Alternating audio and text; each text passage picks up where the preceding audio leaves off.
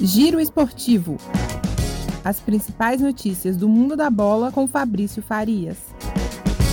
Salve, salve, meu caro ouvinte do nosso Giro Esportivo. Mais uma quarta-feira de futebol que tem Copa do Brasil, Série A, Série B e tudo isso a gente entrega de bandeja para você nesse nosso Giro da semana. E a gente começa daqui a pouquinho, 6 horas da tarde, sequência da quarta rodada da Série B do Brasileirão. 6 horas da tarde, Operário recebe o Sampaio Correia do Maranhão, esse jogo lá em Ponta Grossa, no Paraná, às 7 horas da noite. O Vasco recebe o Havaí e às 9 e meia da noite o Cruzeiro visita a Ponte Preta em Campinas. O Cruzeiro que pontuou pela primeira vez no campeonato no último final de semana, vem vivendo aí a maior crise de sua história e quem sabe, né? Com uma vitória, o Cruzeiro possa aí iniciar uma nova caminhada na Série B ainda que esteja bastante complicada a situação lá para os lados da Toca da Raposa.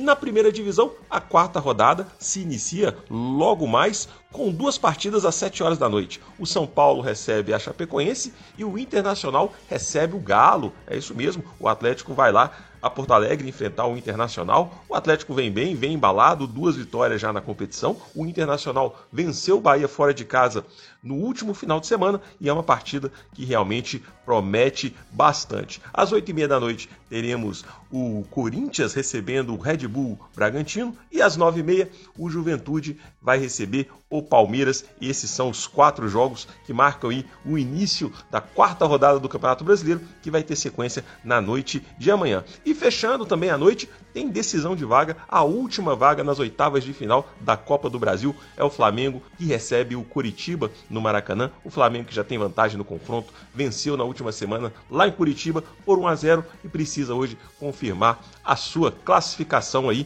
para manter aí a sua chance de ser né, realmente campeão da Copa do Brasil e mantendo aí a, o postulado né, de ser um dos grandes favoritos do Campeonato Brasileiro. Eu vou ficando por aqui, volto na semana que vem e a gente deseja para todo mundo uma ótima noite de futebol. De Belo Horizonte, para a Rádio Brasil de Fato, Fabrício Farias.